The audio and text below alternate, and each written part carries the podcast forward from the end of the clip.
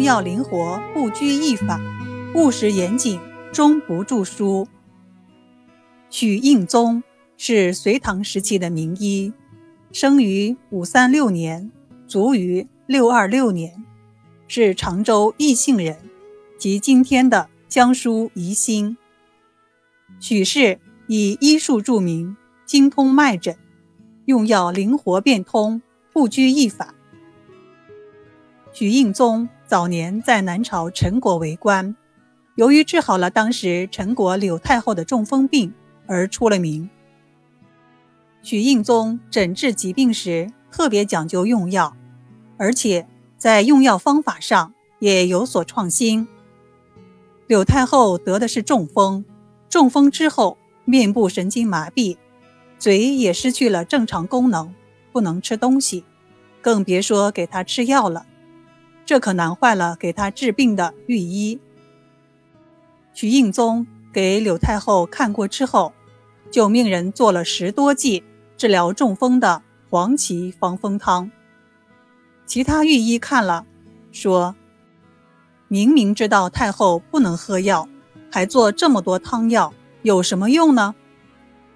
徐应宗笑答说：“虽然太后现在不能用嘴喝，但是……”我可以用其他办法让太后恢复。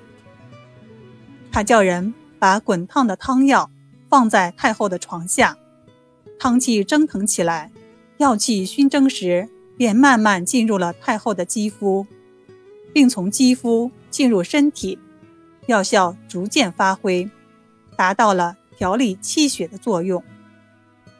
在被汤药熏蒸了数小时以后。太后的病情终于有了好转，其他御医都惊叹：许应宗竟然能想到如此绝妙的办法。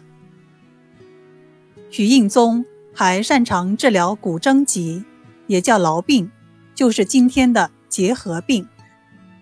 唐代关中地区流行骨蒸，这种病有传染性，很多医生都治不好。但是许应宗却是每疗无不效，治一个好一个，令同行望尘莫及。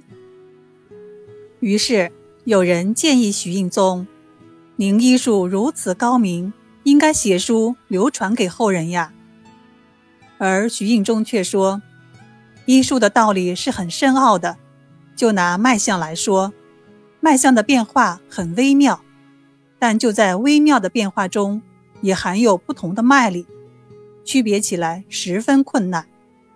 就算医者心中能够体会、感受得到，但用语言恐怕还是说不清楚。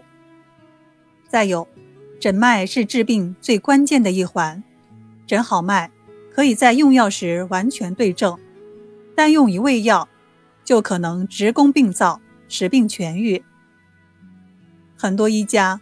不能够准确地辨别脉象，仅凭一些主观猜测，因此开出很多药。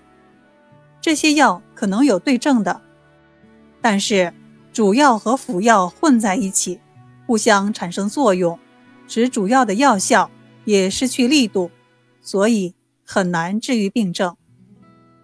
医者行医的过程是十分复杂的，如果胡乱写一些经验，后人分辨不清。反而会产生不良效果。许应宗的这番论点确实有他的道理，我们也能从这位医家身上看到他务实严谨的科学态度。许应宗也是一位高寿的御医，享年九十岁。